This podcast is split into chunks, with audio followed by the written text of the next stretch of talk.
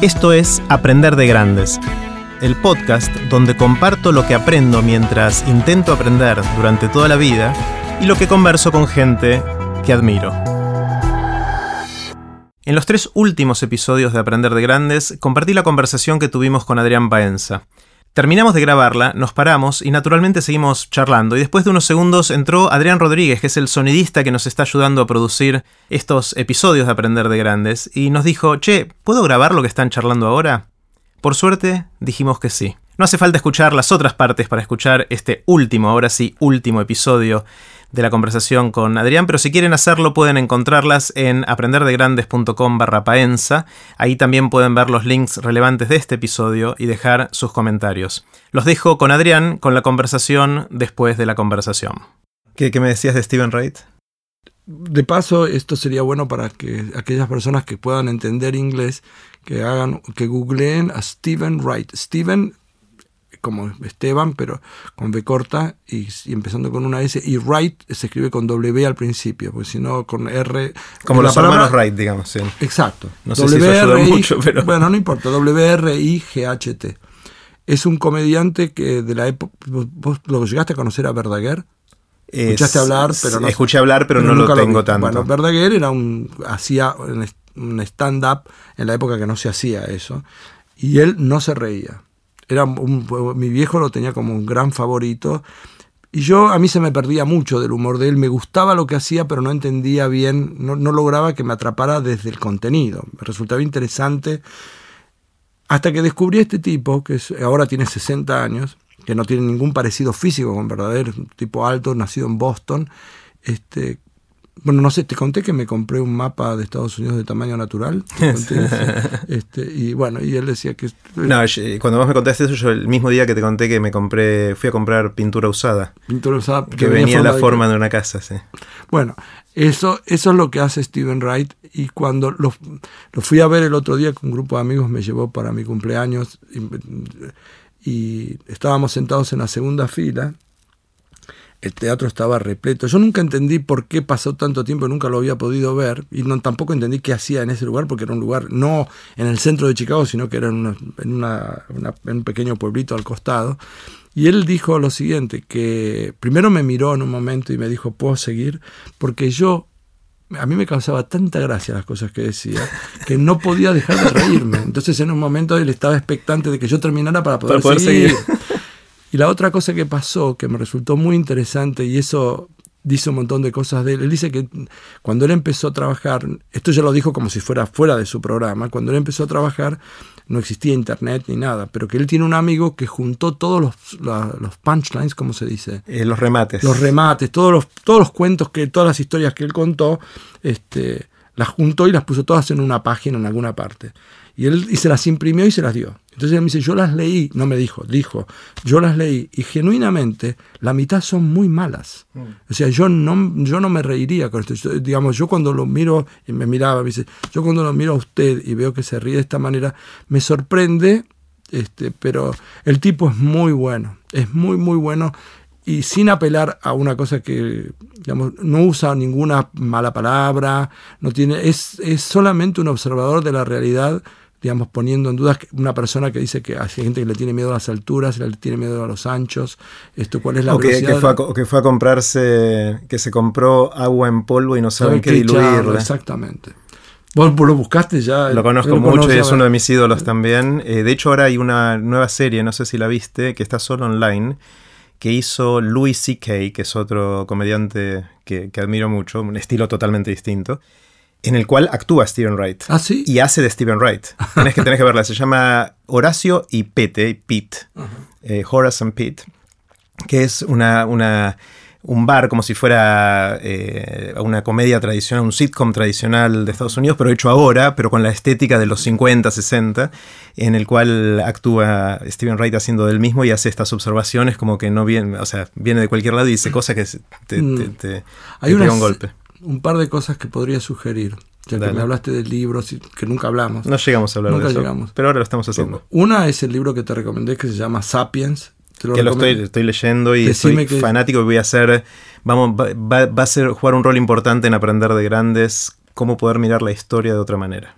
Decime, entonces te, te- fue una buena recomendación. El- el- los primeros cuatro párrafos se los leí a 20 personas. Bien.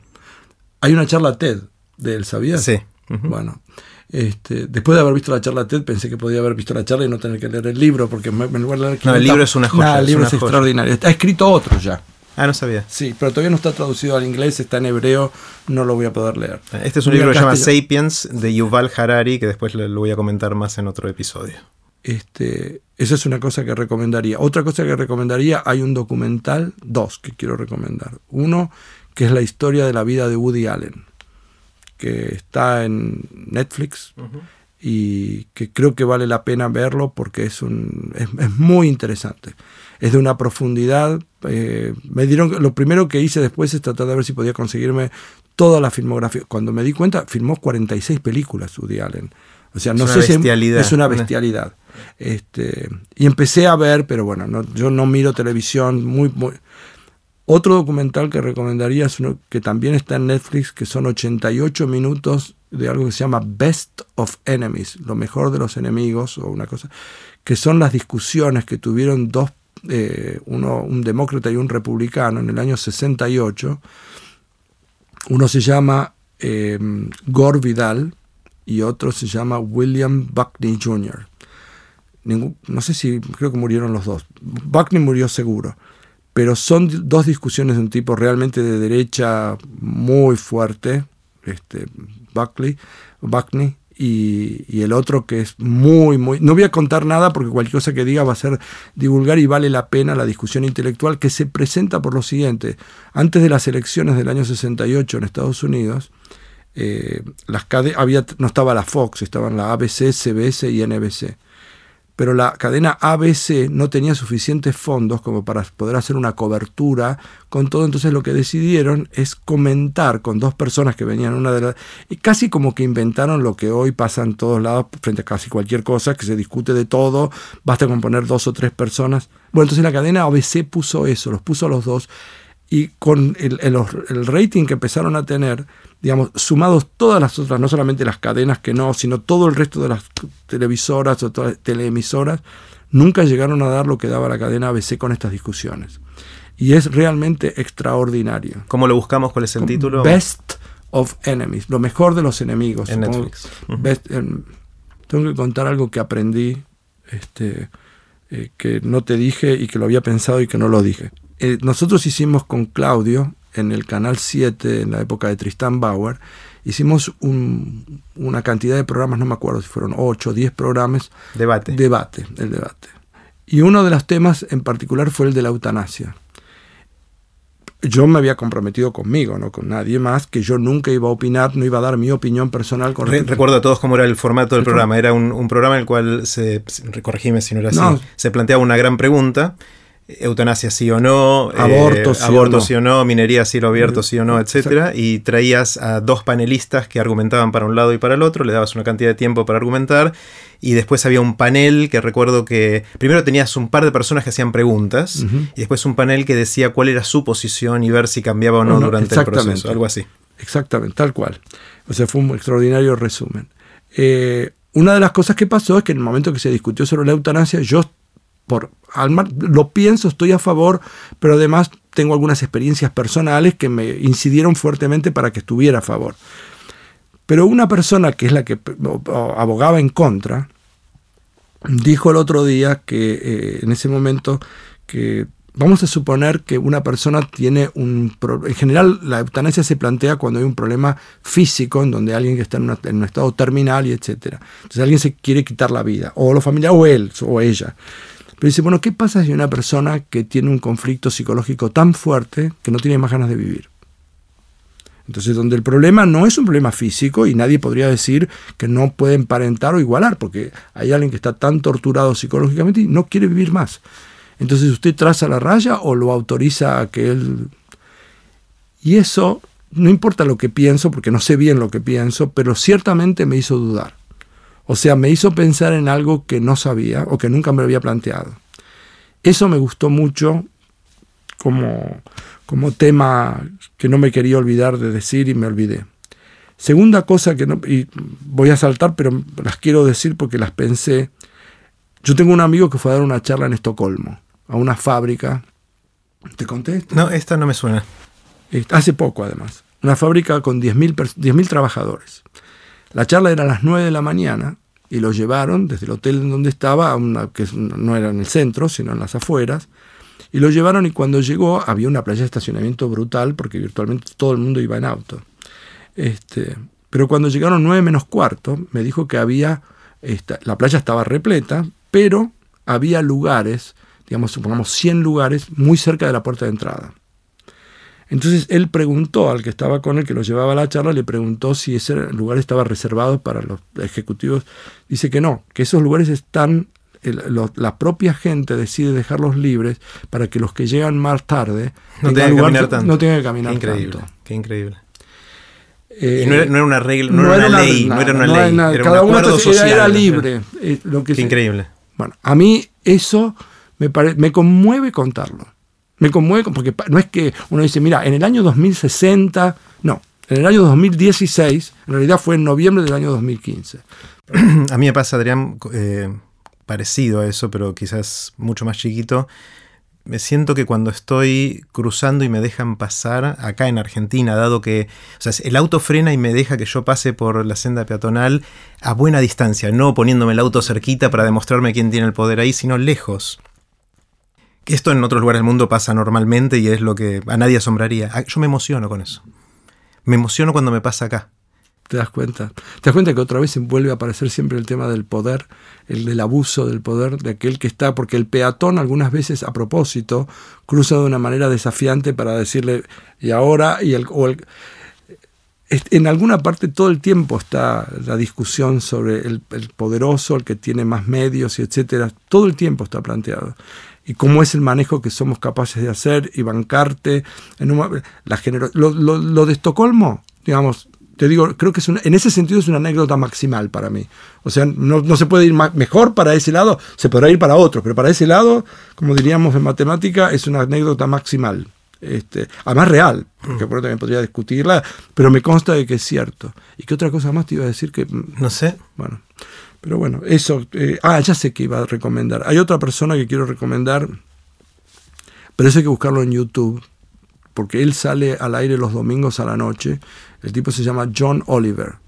Este, ¿Escuchaste hablar de él? No. John Oliver es, eh, no, no ha hecho muchas temporadas, creo que es la segunda o la tercera, y también son pocos capítulos. Habla media hora, todas las semanas, un programa que se llama Last Week Tonight. La última semana hoy, hoy a la noche y hace un resumen de lo que pasó, en general en Estados Unidos, pero también en el mundo, este, digamos Estados Unidos. Pero es un resumen de noticias. Es un resumen de noticias, pero mirado hace los primeros 10 minutos como una suerte de pupurrí y después 20 minutos dedicado a un tema. Por ejemplo, los Panama Papers o Donald Trump, etc. Este, es, no tiene una sola interrupción porque en la cadena HBO, entonces habla media hora, él ni siquiera parado, está sentado en un escritorio y la cara, lo único que se ve es la cara de él y eventualmente alguna filmación si lo merece. Es un tipo muy interesante, no necesariamente estoy de acuerdo con él, pero eso me hace sentir mejor porque pero lo que sí le reconozco es lo que a mí me gustaría siempre. Yo no tengo ningún problema en diferir con alguien, pero yo lo que quiero es encontrar una persona que me proponga una idea para que discutamos. O sea, bueno, yo pienso esto, vos pensás, yo pienso que hay que seguir repartiendo las computadoras en la Argentina a todos los chicos. Bueno, vos, alguien dice, bueno, ¿cuál, ¿qué propones vos? Porque dame alguna cosa alternativa para que discutamos. Yo te entiendo. Suponete que lo que yo pienso está. Vos estás en desacuerdo. ¿Y qué, pero qué hacemos? ¿No hacemos nada? Digamos. Eso, o no quiero una cosa troglodita. Quiero una alternativa para pensar. A lo mejor tu idea es mejor que la mía. Claro. ¿Qué sé yo? Bueno, John Oliver es un tipo que me despierta eso. No, no me importa estar de acuerdo. Lo que en todo caso siempre entiendo es que él propone algo este, y que no tiene la insensibilidad de aquel que no le importa hacerlo para un grupito, sino que es un tipo que tiene una, sustenta lo que dice. Mm. Digamos, no, no, que no hay mucho de eso. No hay mucho de eso, efectivamente. Y yo no puedo hacer una pregunta cuando hago un reportaje Creo que en general no puedo hacer nunca una pregunta que no pueda, que no pueda fundamentar por qué me interesa. O sea, qué es lo que tiene detrás. La, el otro día vino una señora, hace tres o cuatro días, una mujer encantadora que es la presidenta de la Asociación Argentina de Enfermedades Poco Frecuentes. Mira. y me resultó extraordinario por lo siguiente. Primero porque no sabía que existía eso. En general en, en inglés se llaman rare diseases, o sea, enfermedades raras. Este, y le pregunté, pues vos fíjate, después de haber estudiado para hacerle la pregunta, el, planteo mío fue el siguiente. Si una persona pudiera elegir entre estar sano y enfermo, obviamente elige estar sano. Pero ya que vas a estar enfermo, es bueno que si vas a estar enfermo, tener una enfermedad que, de la que se sepa mucho, haya muchos medicamentos, mucho tratamiento, que no importan las variantes. Y que son las más frecuentes. Esas son las más frecuentes, son las que... primero definir, ¿qué quiere decir una poco frecuente? ¿Cada cuánto es poco Menos frecuente? De cuánto, Menos de uno en dos mil. Esa es la definición. Esa es la definición. Técnicamente, pero hay algunas acá que hay uno en un millón y medio. Y eso ya es muy, muy, poco frecuente. Con lo cual, digamos, hay varias cosas. Primero que los médicos no están entrenados porque no ven. Cuando ven, no saben. Y no saben no por deficiencia, sino que no saben porque no están expuestos a. O a lo mejor hay muchas cosas teóricas no hay medicamentos, no hay gente trabajando en tratar de descubrir o, producir medicamentos, porque a quién le interesa producir un medicamento que conoce a 40 personas. No hay mercado. No hay, si no está el Estado detrás de eso, no, lo hace nadie. Entonces yo le pregunté, le digo, dígame, y esta es una pregunta típica de matemática, ¿cuál es la más frecuente de las poco frecuentes? y ella me, hizo, me dio una respuesta que me sorprendió por lo siguiente, porque es una enfermedad que es la enfermedad de Crohn, o la, de, la colitis ulcerosa, que son muy parientes, y yo tengo un sobrino que la tiene. Y yo me quedé mirando y le digo, les quiero hacer una pregunta, señora. Este, creo que se llama Scati Peñalosa, porque si no la señora... Le digo, ¿usted por qué decidió hacer esto? Porque hay algo que una persona no se levanta a la mañana y dice, voy a hacer esto. Me dice, porque tengo una hija que tiene colitis ulcerosa, de 16 años.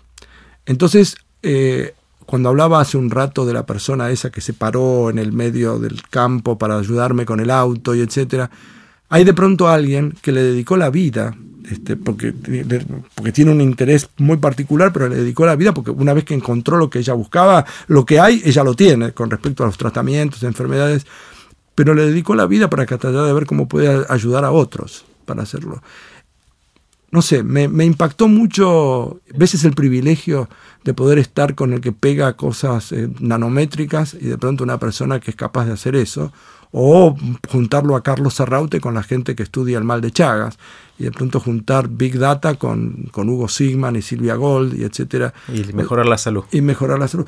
O sea, hay, mm. este, es un, está todo el tiempo todo en ebullición.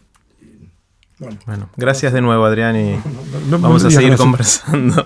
Quizás ahora apagamos los micrófonos y decimos sigamos de nuevo y prendemos de nuevo, pero, pero terminemos acá. Gracias. Ahora sí, este es el final de la conversación que tuvimos con Adrián Paenza, al menos de esta conversación. Seguro que en el futuro vamos a tener más oportunidades de conversar con, con Adrián.